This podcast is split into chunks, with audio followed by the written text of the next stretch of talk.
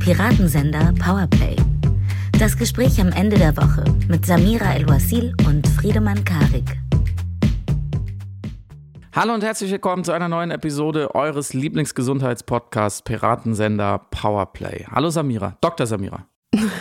Hallo Professor Friedemann. Neulich sehr lange mit, mit äh, meinen Schwestern, glaube ich, über die Schwarzwaldklinik gesprochen. Oha. Tatsächlich. Ist jetzt wieder so ein Anfang, wo wir über was völlig anderes reden, als wir ausgemacht hatten. Aber ist egal, es fiel mir gerade ein. Mm, und meine eine Schwester hatte sich äh, in irgendeinem Lockdown nochmal äh, sehr viele Folgen Schwarzwaldklinik angeguckt. Falls ihr nicht wisst, was die Schwarzwaldklinik ist, googelt jetzt mal ganz schnell. Es war eine sehr erfolgreiche 80er Jahre Krankenhausserie, eine ganz frühe deutsche Krankenhausserie, die ihr habt es vielleicht erraten, im Schwarzwald spielte, nämlich unweit äh, meines äh, Heimatortes in einem kleinen Tal, wo man auch tatsächlich immer an dieser Klinik vorbeifuhr, wenn man das Tal hochfuhr. Ähm, aber als Ortskundiger natürlich wusste, dass die Aufnahmen ja ganz woanders gemacht wurden und dass die Autos immer falsch um die Straße waren. Also man konnte auch so ein bisschen mitraten. Und meine Schwester behauptete dann, das wäre eine sehr progressive Serie gewesen. Ist sie dir auch progressiv in Erinnerung? Ich habe die nie gesehen oh und meine nächste Frage wäre natürlich gewesen, worauf sie das, womit sie das begründet. Darüber sprechen wir dann vielleicht wann anders oder in einer Folge Piraten sind der Powerplay Plus, weil jetzt müssen wir mal zu den echten Themen kommen. Heute ein Gesundheitsthema. Ich glaube nämlich, ihr habt das neue Rauchen entdeckt. Oha. Ich als große Freundin des Rauchens will sofort wissen, was das neue Rauchen ist. Ja, im Negativen. Also was ist das Schlimmste, was du dir antun kannst? Neulich sagte eine Osteopathin zu mir, ist Sitzen. Sitzen ist das neue Rauchen. Mhm. Leute, nicht so viel sitzen. Wenn ihr das im Sitzen hört, steht bitte sofort auf und la lauft ein bisschen rum. Wir machen eine Pause, dass ihr in Ruhe aufstehen könnt. Mm, ich meinte es aber politisch. Ich glaube, mhm. ich habe ähm, rausgefunden, was die Gesellschaft viel zu viel macht, obwohl es alle wissen, dass es schlecht ist, politisch, und äh, unsere Gesundheit zerstört. Aber hier setzen wir einen Cliffhanger, denn worüber reden wir heute nicht, Samira? Wir sprechen heute nicht über den Umstand, dass in Berlin die Senatsverkehrsverwaltung beschlossen hat, alle Radwegprojekte zu stoppen, wenn auch nur ein einziger Parkplatz wegfällt und auch das Tempo 30 soll nicht mehr ausgewiesen werden.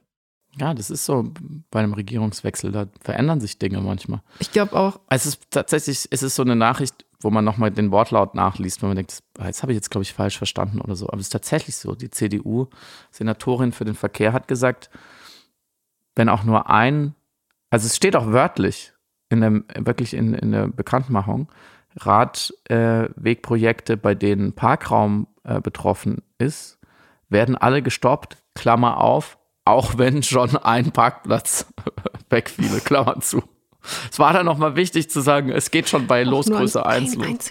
Aber wir wollten nicht drüber reden. Worüber reden wir denn heute, Samira? Wir hatten es ja schon ein paar Mal angesprochen oder angefangen drüber zu sprechen, um dann zu sagen, lasst uns bitte nicht drüber sprechen, das Heizungsgesetz bzw. das Gebäudeenergiegesetz, es kam jetzt endlich zu einer Einigung am Dienstag. Die Ampel hat sich offensichtlich zusammengerauft.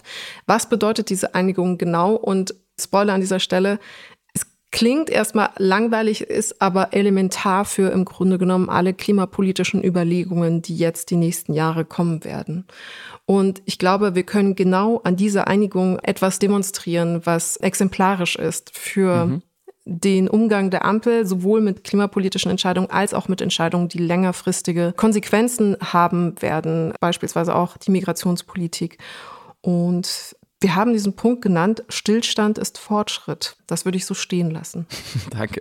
Ich glaube, ich habe das da reingeschrieben, weil du ja. hast schon woanders auch viel darüber geschrieben. Mm, und dann als zweites sprechen wir, ist unser Gesundheitspart. Das ist quasi die Apothekenumschau als Podcast. Da wollen wir euch das, das politische Rauchen abgewöhnen. Aber von vorne.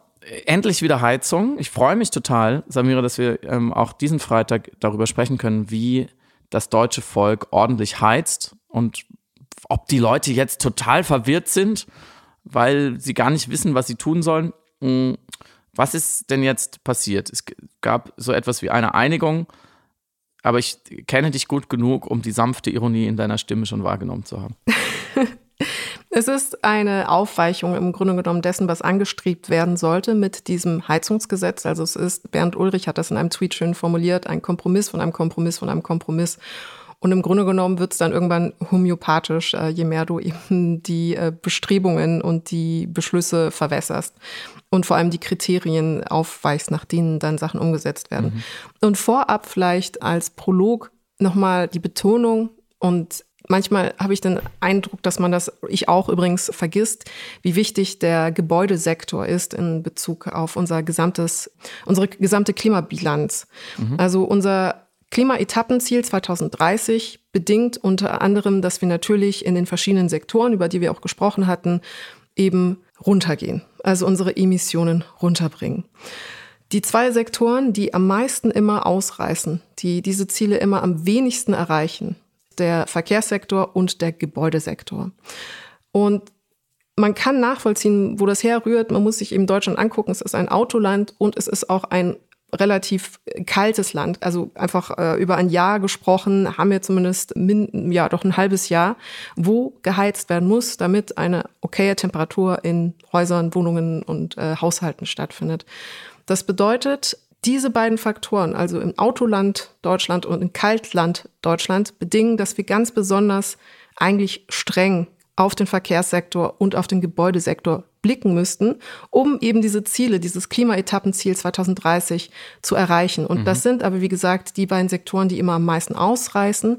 Jetzt wurden, wurde ja einerseits aufgeweicht, dass die einzelnen Sektoren eben für sich alleine isoliert ihre Ziele einhalten müssen, sondern man sagt, man macht einfach über die sechs Sektoren eine allgemeingültige Lösung und dann können sie sich das so hin und her schieben, wenn vielleicht ein Sektor irgendwie äh, ein bisschen erfolgreicher war im Sparen von CO2 aber die anderen kriegen es ja auch nicht so richtig hin. Und das Problem wird auf jeden Fall nicht besser. Kaltland Deutschland und Autoland Deutschland muss einfach auf Autos und Heizungen blicken, wenn es klimapolitisch vorankommen mhm. möchte.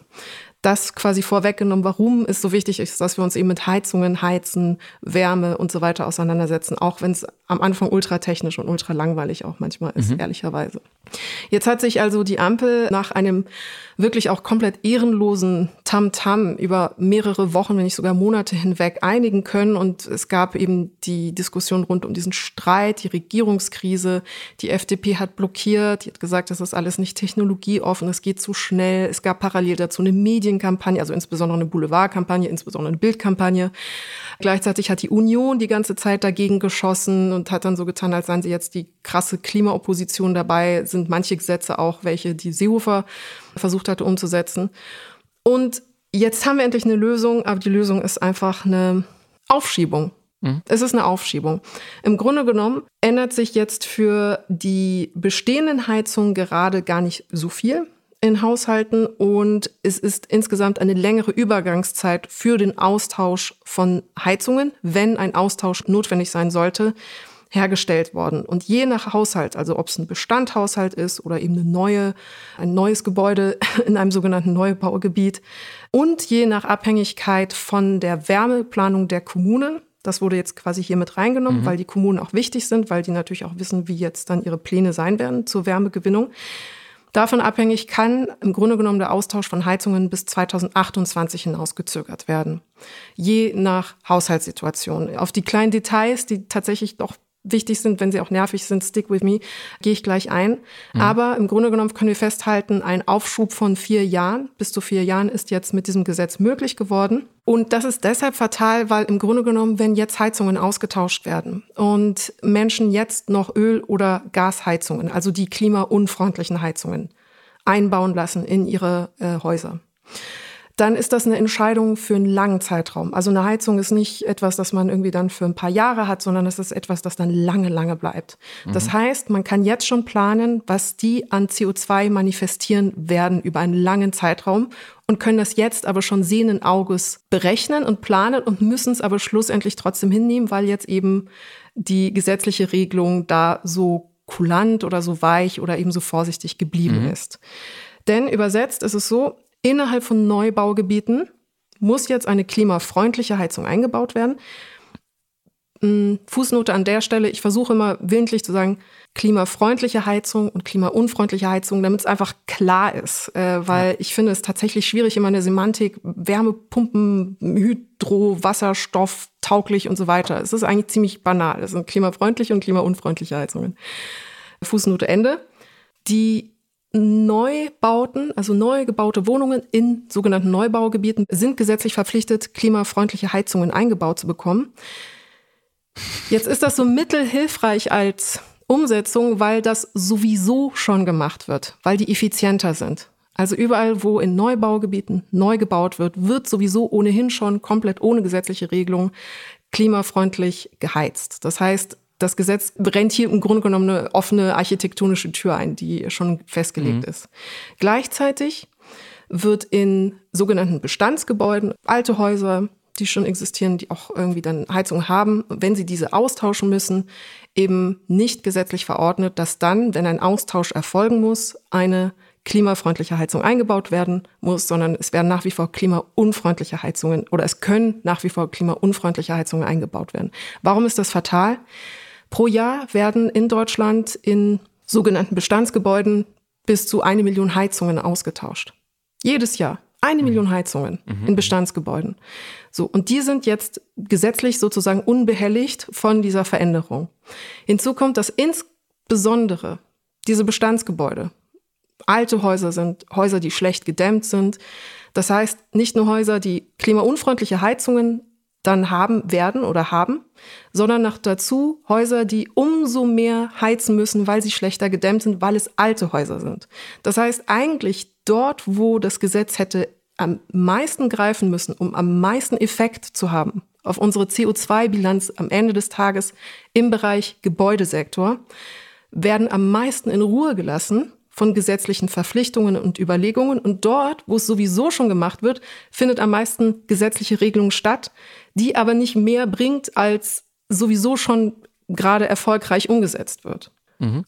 Es wurde unter anderem von, der, von dem Energie-Think Tank im Auftrag des Spiegel berechnet, dass insbesondere diese Heizungen, die rein theoretisch, die klimafreundlichen Heizungen, die in Bestandsgebäude hätten eingebaut werden können, auf Grundlage der ursprünglichen Form des Gesetzes, nun aber jetzt eben nicht eingebaut werden, 15 Millionen Tonnen CO2 eingespart hätten mhm. am Ende von unserer Gebäudesektor-Klimabilanz. Das ist enorm. Das hätte einen enormen Unterschied gemacht. Der Gebäudesektor und die Energieverwaltung dort ist ein enormer Faktor in unserer mhm. Bilanz am Ende, um eben unsere klimapolitischen Ziele zu erreichen.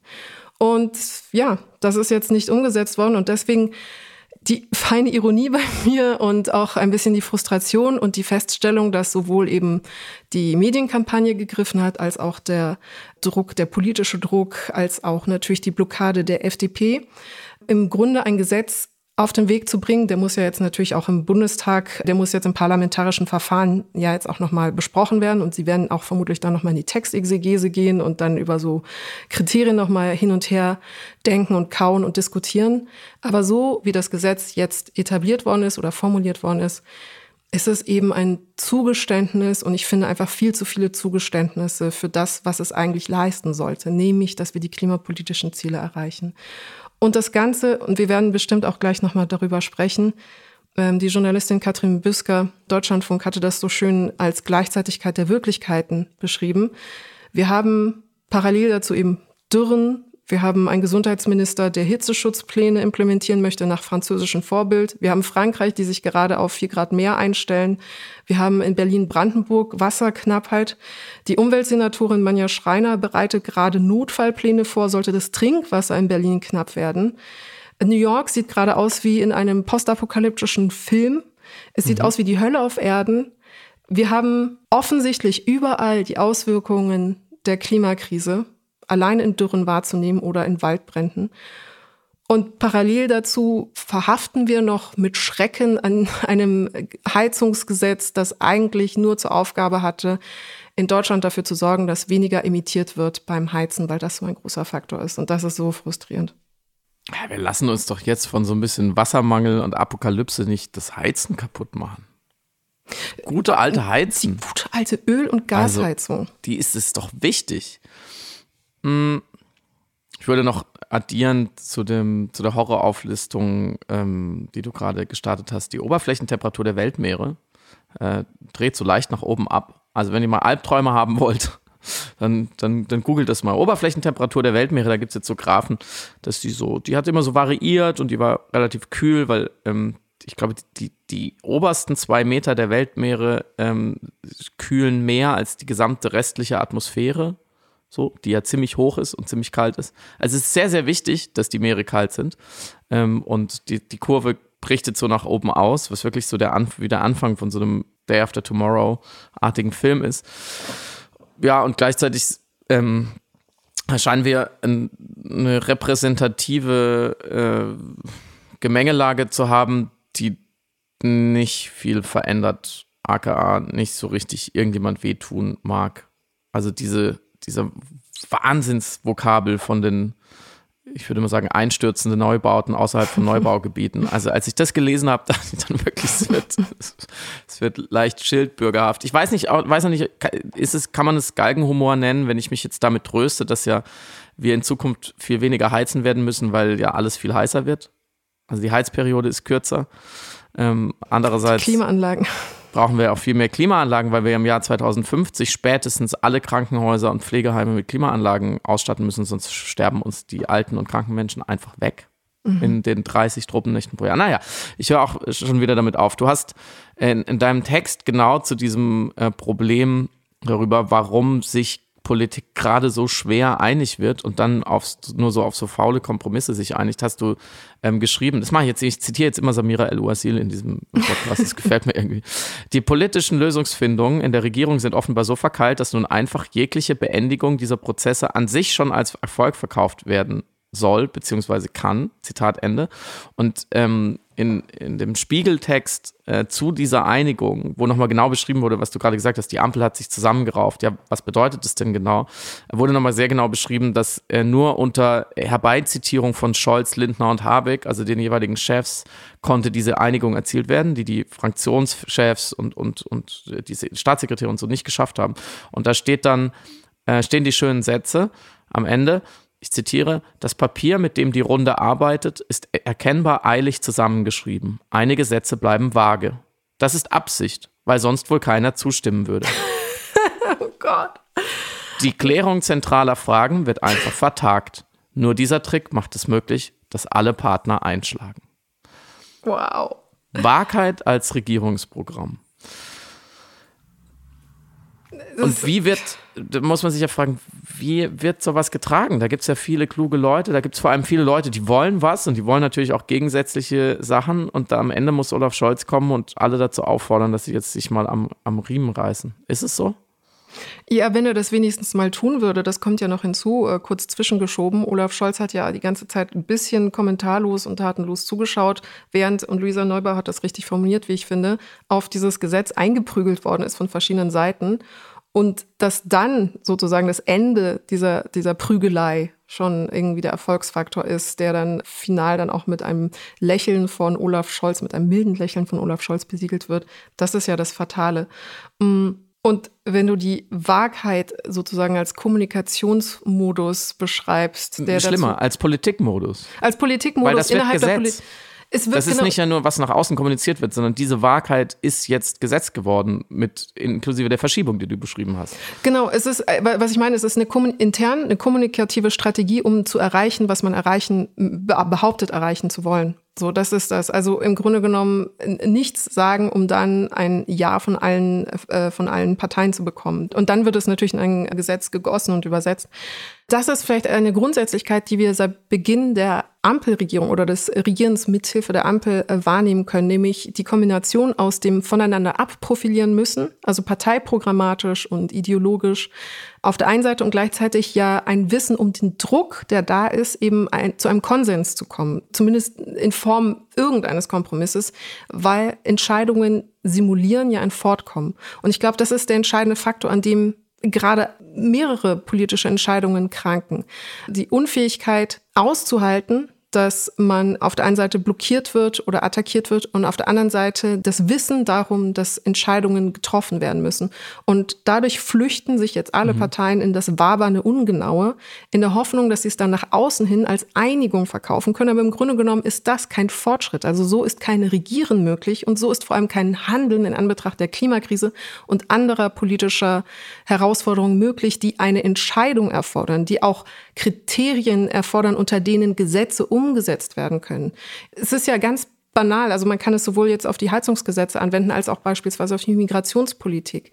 Wann immer Beschlüsse getroffen werden, in denen erst in eine Textexegese gegangen werden muss, um genau zu wissen, was gemeint worden sein könnte und in denen Kriterien und Maßstäbe, nach denen Beschlüsse stattfinden oder auch eben gesetzlich bindende Verpflichtungen erfolgen und Verantwortungen eingefordert werden, wann immer also eine Exegese notwendig ist und eine Auseinandersetzung mit dem Text, um zu verstehen, was eigentlich gewollt wird, hast du immer auf jeden Fall ein kommunikations- und politisches Problem. Weil der nächste Schritt ist ja dann, das ist ja die Katastrophe, wir haben erst eine Rangelei im, äh, für die Einigung, die vermeintliche, behauptete Einigung, die dann als Erfolg verkauft wird. Und dann kommt als nächstes die Rangelei um die einzelnen Worte. Also es beendet das Problem nicht, es schiebt es ja nur auf. Und das macht, es ist eine, also ich finde, also ähm, man steuert damit wirklich in eine eigene Regierungsunfähigkeit schlussendlich. Mhm. Und ich weiß auch nicht, was die Lösung sein kann, außer irgendwie ein, ein klareres klimapolitisches Verständnis oder auch eine klarere Verständigung darüber, was man eigentlich mit den Gesetzen möchte, was man erreichen möchte. Ich glaube, das Problem, ehrlich gesagt, liegt woanders, weil die Klarheit ist ja da bei sehr vielen, bei einem großen Teil der Regierung, in dem, in dem Fall des Heizungsgesetzes ja bei dem verantwortlichen Minister in seinem Ministerium und seiner Partei, nämlich den Grünen. Das war ja, kann man ambitioniert oder falsch oder zu viel, zu wenig nennen, egal. Die Klarheit war ja da. Sie wurde nur verhindert. Ähm, und man kann sich nicht durchsetzen, weil man gegenseitig so sehr auf den Kompromiss angewiesen ist, aber so wenig, so wenig in der Klarheit dann sich einigen kann, dass man dann in die Wahrheit ausweichen muss. Mhm. Was jetzt die Frage danach ziehen würde, ob eine andere Regierung ähm, besser wäre, aber ich würde noch kurz einen Schlenker machen äh, zu dem anderen Thema, was du ja vorhin schon angesprochen hast, nämlich ähm, dem ausgehöhlten, gebeutelten Asylrecht mhm. ähm, mit der europäischen Einigung, wir sprachen darüber, wo ich nochmal finde, jetzt in, einem, in, einer anderen Art von Diskurs, aber ich glaube, so weit verwandt sind die Themen voneinander gar nicht, dass wir da auch eine Krise der Repräsentation haben. Denn mhm. so was der, was dieser Heizkompromiss, wenn man ihn so nennen will, und diese Asyleinigung gemeinsam haben, ist ja, dass ganz viele Abgeordnete, auch aus den Regierungsfraktionen, nicht dafür sind. Also im, im Falle dieser Migrationsgeschichte haben sich, ich glaube, letztendlich 45 Abgeordnete waren es, glaube ich, am Ende getraut, sich öffentlich konstatiert in einer Erklärung gegen diese skandalöse Einigung auszusprechen, die Nancy Faeser auf EU-Ebene äh, verhandelt hat und verantworten muss. Aber intern hatten sie offensichtlich keine Chance. In der SPD wollte man Nancy Faeser als Ministerin, ähm, die jetzt auch in einen Wahlkampf muss, in einem Bundesland, schützen. Ähm, was man ja in der Logik auch verstehen kann, wenn, wenn die diesen Kompromiss aus Europa sozusagen nach Hause bringt, äh, dann gibt es zwei Möglichkeiten. Man kritisiert sie dafür, schickt sie quasi wieder zurück oder man akzeptiert es. Und die SPD hat sich wohl dafür entschieden, ähm, das zu akzeptieren und dann wird es auch eiskalt durchgezogen. Dann mhm. ist, sind auch inhaltliche Argumente, Kritik aus den eigenen Reihen, Kritik, massivste Kritik aus der Zivilgesellschaft. Alle Verbände, alle NGOs waren entsetzt. Völlig egal. Völlig egal. Ähm, und so ähnlich anders ist es ja bei dem Heizgesetz, von dem ja alle Seiten wieder, also zumindest aus Grüne FDP, die sich sehr darum gestritten haben, überhaupt nicht damit zufrieden sind. Mhm. So mit dieser vagen Einigung. Und sie sind ja nur in der Logik des Abnutzungskampfes vielleicht zufrieden. Also mhm. die eine Seite kann sagen, ja, immerhin kommt es irgendwann abgeschwächt. Und die andere Seite sagt, na, immerhin haben wir ihnen so wehgetan, wie es überhaupt nur ging. Wir haben so viel verhindert, wie es nur überhaupt ging. Und dann muss man schon vielleicht sagen, dass man mit anderen Erwartungen in diese, in diese Legislaturperiode gestartet ist. Das weiß ich nicht, ob die Alternativen, die kann man jetzt im Nachhinein nochmal durchspekulieren, ob die anders gelaufen werden, aber dass diese Regierung unter den Voraussetzungen, mit diesen Dynamiken, mit einer FDP, wie wir schon oft besprochen haben, die äh, von den Umfragen her, von den Wahlergebnissen mit dem Rücken zur Wand steht, die aus Landesparlamenten fliegt und so weiter und so fort, ähm, mit auch, einer, auch einem Kanzler, der sehr schwach ist und nicht stärker wird, ähm, mit einer sehr starken AfD, mit natürlich stärkste Partei CDU, mit einem Friedrich Merz an der Spitze, eher Rechtsausleger und so weiter, dass diese Regierung und es kumuliert dann in dem Konflikt zwischen FDP und Grünen an bestimmten Themen, aber insgesamt einfach nicht funktioniert. Mhm. Denn wenn das das Ergebnis ist, nachdem so viel politische Energie und Kapital darauf verwendet wurde, diese Heizsache äh, zu meistern, die ja inhaltlich zu 95 Prozent glasklar ist, was da passieren muss. Und natürlich muss man dann ein funktionierendes Gesetz schreiben. Natürlich hat man da auch Fehler gemacht. Kann man aber vielleicht dann auch einfach ausbessern und weitermachen, anstatt es immer und über, zu skandalisieren und zu hebeln. Und was da einfach sozusagen alles nicht funktioniert hat, und dann kommt man bei so einem Ergebnis raus, dann muss man einen Strich drunter machen, das ist eigentlich eher ein, irgendwann wird es dann zum Theater. Also wird es zur Show, dann wird es zur Regierungsshow, dann wird es so, es wird so simuliert. Es ist so, so eine Regierungsbeschaffungsmaßnahme.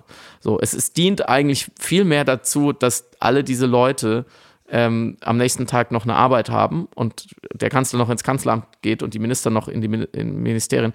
Da, dazu, da, dafür reicht's, ja. Aber wenn das sozusagen die, die Hauptfunktionalität ist einer Regierung, dann erfüllt sie ihren Zweck eben nicht mehr. Ähm, und da muss man sehr genau hinschauen, da ja, um es jetzt nochmal eins größer zu machen, in Sachen des Klimathemas, es ja nicht nur darum geht, Dinge progressiv, ambitioniert zu verändern und zum Beispiel zu sagen, diese Art von Heizung dürfen einfach nicht mehr eingebaut werden. So, das ist ja, ist ja die eine Sache. Aber der Staat ist ja, und das ist mir im Zuge dessen auch nochmal klar geworden, weil, das haben wir, glaube ich, auch drüber gesprochen, ähm, weil ja auch in der großen Koalition nochmal beschlossen wurde, Gasheizungen zu subventionieren, mhm. dass die Leute Geld dafür kriegen, wenn sie sich Gasheizung einbauen. Der Staat ist ja über Subventionen, nicht nur über Verbote, sondern gerade auch über die Förderung, über Subventionen extrem mächtig. In Deutschland gibt die öffentliche Hand, wie man auch sagt, im Jahr 500 Milliarden aus und lenkt damit natürlich auch. Wenn die jetzt alle sagen, wir subventionieren jetzt blaue, äh, weiße Jeans, so, anstatt von blauen, dann wird morgen dieses Land weiße Jeans tragen, mhm. wenn die einfach nur noch die Hälfte kosten, weil der Staat subventioniert, weil es, man, es fühlt sich an wie geschenktes Geld, was natürlich volkswirtschaftlich nicht stimmt, aber das ist ein anderes Thema. Also man muss ja immer sagen, Veränderung ist das eine, nicht mehr schlechte Sachen bezahlen ist das andere, weil Staaten weltweit aber bleiben wir mal bei Deutschland, diese Zerstörung, die wir beenden wollen, momentan aktiv mit Geld unterstützen. Stichwort mhm. Gasheizung. So. Und um diese sozial-ökologische Krise zu lösen, kann man natürlich jetzt mit unfassbar viel Aufwand und wie es gerade eben nicht klappt, äh, große Dinge verändern, große Gesetzesvorhaben. Oder man könnte sich auch einmal anschauen, wo geben wir eigentlich Geld aus? Und das funktioniert ja genauso wenig. So, es gab jetzt neulich nochmal so eine Weltbank-Studie mit unfassbaren Zahlen, mit 1,25 äh, Billionen direkten äh, Subventionen für fossile Energien, ähm, für Farmen und für Fischereien, die darauf angewiesen sind, weltweit. So, das sind also insgesamt, ähm, das ist mehr als ähm, das, das Bruttosozialprodukt von Mexiko was, was da weltweit reinfließt. Ähm, und man könnte, wenn man davon auch wirklich nur einen Bruchteil umlenken würde, dann hätte man so unfassbar viel Geld für diese ganze grüne Transformation einmal mhm. auf ähm, Deutschland runtergebrochen. Und ich sage gleich, wo ich diese Zahlen her habe und wen ich da zitiere, aber ich sage es erstmal noch. Laut IWF, dem Internationalen Währungsfonds, belaufen sich die Subventionen für fossile Energieträger in Deutschland auf 1,9 Prozent der Gesamtwirtschaftsleistung. Das ist unfassbar viel. 70 mhm. Milliarden Euro im Jahr. Es ist sehr, sehr, sehr, sehr, sehr, sehr viel, viel Geld. Allein der Preis für Kohle in Deutschland, wo wir jetzt schon gecheckt haben, okay, da müssen wir raus, weil dreckigster Energieträger, aber wann, es dauert noch ein bisschen. Allein der Preis für Kohle müsste in Deutschland viermal höher sein, als er derzeit ist. Der Rest sind Subventionen vom Staat. Unsere Steuergelder, könnte man sagen. Man kann sich also vorstellen, wenn man jetzt einen fairen Preis für Kohle hätte, ohne Subventionen, ohne staatlich bezuschusst, dann wären so Diskussionen über Kohleausstieg 2038, kann man alles völlig vergessen, weil keiner könnte mehr, es könnte sich einfach keiner leisten, mit Kohle zu heizen. Mhm. So, also kann man, kann man den, den, den letzten paar reichen FDP-Lern sagen, wenn ihr unbedingt wollt, dann kauft halt, kauft halt das teure Zeug. Aber es würde sich von selbst erledigen. Und da fließen allein 40 Milliarden Euro äh, rein vom Staat. So, die, die könnte man schauen. Weil mit den 40 Milliarden Euro könnte man, weiß ich nicht, Windräder bauen. So. Ähm, und so gibt es ganz, ganz viele, ganz, ganz viele dieser äh, Subventionen, die, die völlig widersinnig sind. Ähm, und man schätzt so die Kosten für die Transformation, die wir brauchen, um Infrastruktur umzustellen und so, äh, auf 70 Milliarden, ist so eine Schätzung. Ähm, und 70 Milliarden Euro weniger an Subventionen sind ja allein schon durch die Kohle fast drin, um mhm. mal die Verhältnisse klar zu machen. So. Und das habe ich jetzt nicht von irgendeinem Grünen oder einer Journalistin bei der Taz, sondern das habe ich aus einem Text von einem gewissen Marcel Fratscher, das ist der aktuelle Präsident des Deutschen Instituts für Wirtschaftsforschung. Das ist das größte deutsche Wirtschaftsforschungsinstitut und eines der Top 10% ökonomischer Forschungsinstitute weltweit. Das hat er 2021 in einem Gastbeitrag für die Zeit geschrieben. Das wie so viele Dinge in diesem ganzen verhedderten Wollknäuel an, an Streit und, und Blockade ist es völlig öffentlich. Es ist jetzt mhm. überhaupt gar kein, wie so oft überhaupt gar kein Geheimwissen. Der Staat steckt unheimlich viel Geld in die Zerstörung, die er dann an anderer Stelle ganz mühsam zurück abwickelt. Und wo er natürlich auch extrem viel Geld ausgeben werden wird, wird für die Milderung der Schäden, für die Dürre und, und so weiter. Fratscher schreibt, Achtung, und hier kommt jetzt unser Lieblingswort endlich, wir brauchen dringend ein anderes Narrativ in der Diskussion für die ökologische Transformation. Es ist nicht so, dass Klimaschutz teuer ist und der Staat über höhere Steuern oder sonstige Gesetze und so weiter, Verbote auf fossile Energiequellen den Klimaschutz finanziert, sondern der Klimawandel durch fossile Energieträger verursacht die Kosten für Umwelt, Gesundheit und Wirtschaft. Es ist höchste Zeit, geht es weiter, dass der Staat auch in Deutschland die massiven Subventionen für fossile Energieträger kürzt und, und möglichst schnell komplett streicht. Dies würde nicht nur einen wichtigen Impuls für die ökologische Transformation geben, sondern auch die notwendige Finanzierung dafür frei machen. Es ist so simpel, es tut fast weh. Mhm. Jetzt muss man natürlich einmal fairnesshalber sagen, Subventionen zu streichen bedeutet natürlich immer auch, bestimmten Gruppen in der Bevölkerung so ein liebgewonnenes Taschengeld wegzunehmen. Und manches davon betrifft natürlich auch soziale Härten. So, es ist natürlich klar, dass man, wenn man Subventionen streichen würde, sehr genau aufpassen muss, dass arme Leute dann nicht noch weniger Geld hätten. Aber es gibt tatsächlich viele Subventionen, die machen Reiche einfach nur reicher oder erleichtern ihnen auf jeden Fall reich zu sein. Wir haben ja schon mal über das Dienstwagenprivileg gesprochen. Dienstwagen kriegen eher Gutverdiener, dass das steuerbefreit ist, das Dieselprivileg, dass Autos, die Diesel verbrauchen, dass Diesel weniger besteuert ist, dass auch eher große Autos, die viel verbrauchen, auch eher reiche Leute und so weiter. Ganz, ganz viel im Autobereich kann man direkt daran festmachen, wer, wer mehr Auto fährt, wer große Autos hat, wer vielleicht sogar mehrere Autos hat, der profitiert natürlich von autofreundlichen Subventionen viel mehr als die meisten armen Leute, die sich gar kein Auto oder wenn dann nur ein sehr kleines altes Auto leisten können. So, aber auch der innerdeutsche Flugverkehr zum Beispiel, der ohne Subventionen gerade an den Flughäfen kaum noch denkbar wäre, ist auch eher was für die Mittel- bis Oberschicht. Ich könnte stundenlang so weitermachen. Fassen wir also zusammen, wir haben ein Riesenproblem. Wir haben eine Regierung, die behauptet, sie anzugehen, aber wir verstärken es durch unseren grundsätzlichen Stil, wie wir Gelder verteilen, enorm. Wir schaden uns selbst damit, streiten aber über jedes kleine Mittel dagegen die ganze Zeit und, und zerstreiten uns darüber. Also wir sind wirklich wie ein Raucher, der jedes Stück Obst abzählt, was er isst, mhm jede, jeden Kilometer joggen ganz genau in seine Fitness-App eingibt, aber keine Zigarette weniger raucht. Obwohl alle Fachleute genau nur das empfehlen. Deswegen würde ich mich so weit aus dem Fenster lehnen und sagen, Subventionen sind das neue Rauchen. Finde ich sehr gut als These, würde vielleicht der Präzision halber sagen, falsche Subventionen oder fossile Subventionen. Subventionen. Fossile Subventionen sind das neue Rauchen. Ja, das war implizit mit gemeint. Mhm, weil es genau das unlogische Verhalten das irrationale Verhalten, was wir an den Tag legen, auch in Bezug auf die Klimapolitik, so gut kondensiert. Also das eine fordern und gleichzeitig das andere machen, was das Geforderte komplett konterkariert und sich dann mhm. aufregen, wenn wiederum Dritte versuchen, das Geforderte irgendwie anders umzusetzen.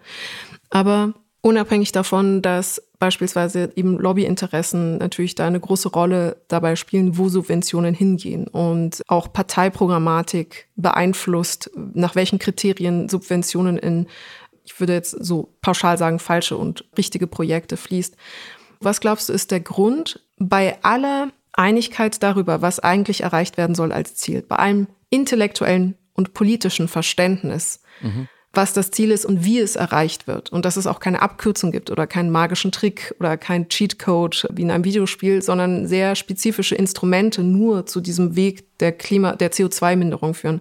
Was glaubst du, ist trotzdem der Hebel, mit dem sich insbesondere politische Akteure diese irrationale, das müssen sie sich ja auch irgendwie vor Augen führen, diese irrationalen Entscheidungen schönreden oder zurechtreden oder irgendwie überhaupt innerlich möglich machen, ohne die ganze Zeit in kognitiver Dissonanz aufzugehen.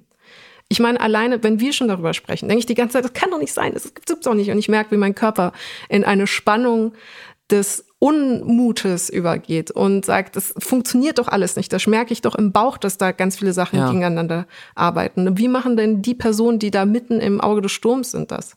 Antwort Teil 1 ist, wenn ich das wüsste. Wenn ich das wüsste, dann weiß ich nicht, wäre ich würde ich, glaube ich, einen Podcast mit dir machen und drüber reden, damit alle. Nein, keine Ahnung, dann, dann hätte ich es schon herausposaunt und wenn es stimmen würde, dann wäre ich schon reich und berühmt. Keine Ahnung. Ähm, also ich würde da immer demütig herangehen und sagen, es ist kompliziert. Zweitens, tatsächlich die am wenigsten schlechte Antwort habe, die ich habe, ohne jetzt nochmal auf diese konkreten Beispiele einzugehen, aber wir haben sie jetzt im Hinterkopf und sie passen auch dazu, ist tatsächlich der auf vielfältige Art verbrämte Egoismus des Problems der Tragik der Allmende. Mhm. Ökologie, Klima und so weiter ist ein gemeinsames globales Gut, an dem sich alle bedienen, im, im Sinne des Klimas auf eine negativierte Art. Also manche zerstören es mehr als andere. Und dass fast allen klar ist, dass sich das ändern muss, ist ja nicht ein ein Grund dagegen, sondern ist ja gerade die Ursache des Problems, mhm. in, dem, in das wir rutschen. Weil wenn allen klar ist, wenn mir klar ist, ich und äh, zehn andere WG-Mitbewohner äh, benutzen die Küche, keiner räumt auf und das ist klar, es muss jetzt aufgeräumt werden, dann bin ich ja überhaupt erst incentiviert, mich komplett rauszuhalten und so zu tun, als hätte ich die Küche nie benutzt. Oder zu sagen, jetzt müssen erstmal die anderen anfangen, weil ich habe ja nur einen Teller benutzt. Mhm. Solange nicht klar ist, was das Problem ist, gibt es auch für mich keinen Grund, so dagegen zu steuern. Und ich glaube, wir sind jetzt in einer Phase, in der gewisse gesellschaftliche Gruppen, politische Kräfte genau merken, diese Veränderung wird kommen. Sie wird uns zur Not aufgezwungen werden. Ja, wenn, wenn hier wirklich in jedem Sommer die kompletten Wälder abbrennen, wir kein Wasser mehr haben und wir jedes Jahr eine Million Klimaflüchtende an den Grenzen haben, dann gibt es da keine Diskussion mehr. Aber jetzt sind wir sozusagen noch äh, in, der, in der schönen Phase, wo man noch so herumdiskutieren kann und wo man äh, noch sagen kann, ja, Klimaschutz ist wichtig, aber mit Augenmaß. Weil man noch so tun mhm. kann, als hätte man die Zeit. Was nicht stimmt. Mhm. Das heißt, man kann jetzt noch so tun, als könnte man noch verhandeln, wer die Küche aufräumt. Und die nächste Phase, und ich glaube, das wissen alle sehr genau, ist, dass alle zehn heftigst darum kämpfen müssen, dass die Küche nicht abbrennt mhm. dass es überhaupt noch eine Küche gibt, die man aufräumen kann. Und deswegen paradoxerweise sind vielleicht die Leute, die sich am meisten dagegen sperren, ist denen vielleicht am meisten bewusst, dass unser Leben, was ja äh, echte grüne Transformation, echter Klimaschutz bedeuten würde und wird irgendwann früher oder später, dass diese Veränderung ihr Leben verändern wird. Und deswegen kämpfen sie umso heftiger um jeden Tag, an dem sie einfach so weitermachen können wie bisher. Und wenn es eine fucking Ölheizung ist. Mhm. Und wenn es immer noch die eine Zigarette ist, weil man halt einen Apfel davor gegessen hat. Weil man morgen ja aufhört. Weil man morgen aufhört. Das ist wirklich Next Level kognitive Dissonanz, wirklich on a global scale. Tatsche Müller hat es eben auch Verdrängungsgesellschaft genannt, richtigerweise. Aber es ist eben kein Verdrängen. Es ist im vollen Bewusstsein dessen, was schief läuft. Und trotzdem Alleine die Information, die hat auch Ann-Kathrin Büsker getwittert, dass wir das äh, Emissionsminderungsziel 2030 bei Umsetzung aller bisher getroffenen Maßnahmen verfehlen werden. Also wir werden das Ziel nicht erreichen. Wir aber gleichzeitig jetzt nahezu täglich eben nicht mal alarmierte, sondern wirklich sachlich und besonnen artikulierte Statements bekommen von äh, ForscherInnen und WissenschaftlerInnen, dass keine Zeit mehr da ist, dass das CO2-Budget bald zur Neige geht. Und wir um das Problem wissen, wir wissen, wir wissen einfach, dass es da ist.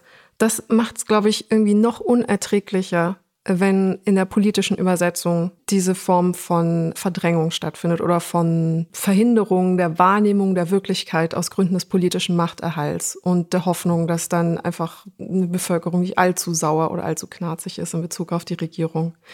Und ich glaube, ein Punkt noch in Bezug auf das Heizungsgesetz, weil es ein gutes Beispiel ist, was mich am meisten umgetrieben hat oder was mich am meisten umtreibt, es ist ja auch bekannt, und du hast es ja vorhin auch angedeutet, dass es auch teuer wird. Das heißt, mhm. Gas wird Anfang 2030, Ende der 2020er Jahre astronomisch in den Preisen steigen. Insgesamt einfach wegen energetischer Marktveränderungen, aber eben auch wegen der CO2-Bepreisung.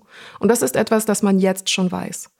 Und nichtsdestotrotz wird diese Information irgendwie politisch nicht für eine Veränderung hin zu äh, eben nicht teuren Heizungen angewandt, sondern es wird einfach negiert, dass es für die BürgerInnen, beispielsweise, die jetzt beschließen, noch eine Gas- oder Ölheizung einzubauen, am Ende dieses Jahrzehnts sehr, sehr, sehr teuer werden kann. Mhm. Und das ist ja wirklich eine sehr simple und banale Information. Also das kann man ja wirklich jedem politisch klar so kommunizieren und kann sagen, wenn du das jetzt machst, dann wirst du rein arithmetisch in ein paar Jahren sehr viel Geld dafür ausgeben müssen. Es wird mhm. sehr teuer und du musst es dann alleine stemmen. Das ja. ist ja dann deine Ausgabe gewesen. Das ist wie wenn man den Leuten noch ein äh, Abo auf Zigaretten verkauft. Ja, ja wirklich, aber genau wird. so. Ja, was immer teurer wird. Und ich bin, das sind dann so die Momente von Awe, von, von innerer, von innerer Ungläubigkeit und, und großem Staunen, die ich dann noch zusätzlich zu der anfangs erwähnten Frustration empfinde, weil ich das nicht mal für irgendwie super komplexes 4D-Schach der politischen Kommunikation hielte, das zu vermitteln.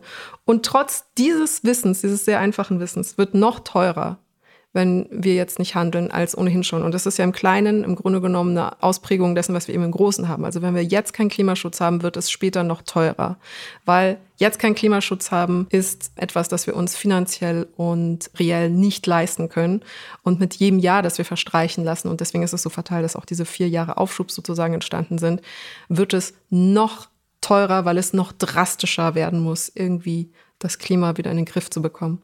Wo man, wobei man an der Stelle natürlich ehrlicherweise, wenn man das Problem ernst nimmt, immer noch einmal differenzieren muss zwischen den direkten und den indirekten Kosten. Also es gibt ja verschiedene Arten. Ne? Die Gasheizung, die dann immer teurer wird, weil Gas als Energieträger einfach teurer wird. Das sind einfach direkte Kosten, die auch die Individuen haben und die ich direkt absehen kann. Wenn ich jetzt eine Gasheizung einbaue, wenn ich gut informiert bin, dann weiß ich in zehn Jahren, zahle ich das. Es gibt keine andere Möglichkeit. Ich kann es auf niemand sonst schieben. Niemand trägt die Kosten für mich. Die Kosten generell ähm, durch die Klimakatastrophe.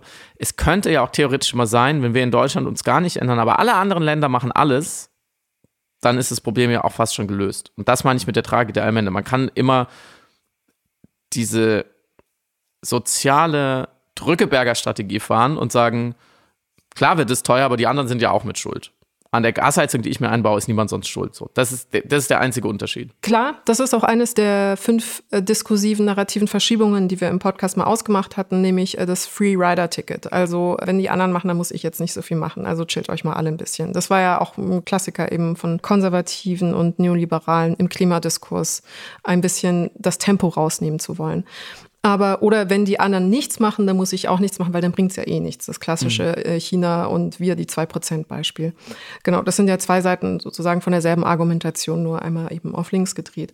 Aber das ist, was ich meine, wenn ich sage, das treibt mich so um, weil es gibt eben in der Übersetzung, genau, das sind dann die nachgelagerten Kosten. So, und da sind wir auch bei Maya Göbel und dass man das eigentlich viel mehr einpreisen und mit reinrechnen müsste. Und es gibt die Berechnung, dass es die deutsche Regierung Milliarden kosten wird, wenn sie nicht mehr machen. Aber dann gibt es ja auch wirklich sehr ökonomisch nachvollziehbar, wo man weniger Abstraktions- und Kommunikationsvermögen dann braucht, um das zu vermitteln nachvollziehen kann, dass es ja jetzt schon Geld kostet. Also alleine die Felder, die von Dürre jetzt betroffen sind, ganz aktu jetzt aktuell in diesem Moment, brauchen wirklich Millionen an Euro Unterstützung, um überhaupt einfach nur feucht zu bleiben, um einfach nur bewässert zu bleiben, um ähm, überhaupt einfach nur existieren zu können als ökologisches Umfeld. So, und das ist ja eine Zahl, die ist da, die ist in dieser einer großen Excel-Tabelle der Ausgaben, die man wegen Klimakrise hat, ja als großes rotes Minus sichtbar und verfügbar. Und also das ist keine gespielt, kein gespieltes Unverständnis, wenn ich hier so seufzend und fragend sitze, sondern es ist wirklich eine ernst gemeinte Verwunderung darüber, ein ernst gemeintes Staunen darüber, dass das entweder nicht genutzt wird als Information oder nicht genutzt werden will als Information. Und das werden wollen oder also nicht wollen des Nutzens der Information, das haben wir natürlich hier besprochen. Und trotzdem glaube ich, überrascht es mich immer wieder. Ich habe auch keine Antwort oder Lösung darauf, außer zu sagen, verbreitet diese Informationen, sowohl auf politischer Ebene als auch auf gesellschaftspolitischer Ebene. Und ich hatte irgendwann mal gesagt, lasst euch nicht beirren Und ja. ich habe den Eindruck, ich müsste das jetzt hier nochmal wiederholen. Also lasst euch nicht beirren eben von einer Erfolgsrhetorik und von einer Kompromissfindungspoetik, die eben keine ist, die wirklich nur zur Aufgabe hat, einfach sehr klare Zahlen und sehr nachvollziehbare negative Konsequenzen, die wir haben, irgendwie nicht nur zu verschleiern, sondern auch noch als was Tolles und Gutes zu verkaufen. Also im Grunde genommen, wie du gesagt hast, ein Abonnement auf Zigaretten. Ich darf vielleicht mit einer Fußballmetapher enden.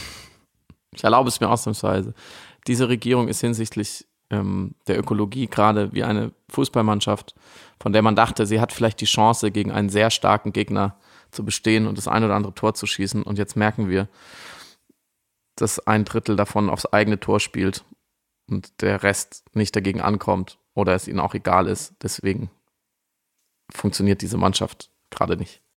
Ja, ja, cool. Selbstsabotage als Regierungsform. Toll. Sabotiert euch nicht selbst, sondern macht euch ein schönes Wochenende trotz allem. Ähm, bleibt uns gewogen und schaut mal in die Schwarzwaldklinik rein. Ja. Ich habe jetzt so mit jetzt meinen letzten zwei Gehirnzellen ähm, versucht noch zu überlegen, was meine Schwester meinte. Ich glaube, es ging vor allem auch um die Frauenrollen, die mhm. für eine 80er-Jahre-Serie sehr, sehr fit waren und um die Männer, die nicht immer alles gecheckt haben, obwohl natürlich Professor Dr. Brinkmann natürlich die größte Führungsfigur in, in der Schwarzwaldklinik ist natürlich der Patriarch ich glaube, Sascha Hehn als jugendlicher Arzt, äh, äh, Stenz sozusagen, Schlawiner, wird, glaube ich, auch eher ein bisschen blöd gezeichnet. Also das wird auf jeden Fall nicht äh, heroisiert. Und ansonsten sind wohl schon so die, auch die, also wie in jeder guten Krankenhausserie geht es natürlich auch ganz viel eigentlich gar nicht um das Krankenhaus und um die Krankheitsfälle, sondern um die sozialen Herden. Und da sind wohl schon so alleinerziehende Mütter und die werden gestärkt und äh, I don't know. Vielleicht habt ihr ja starke Meinung dazu. Vielleicht denkt ihr jetzt, was erzählt er für einen Quatsch. Ähm, ciao. Tschüss.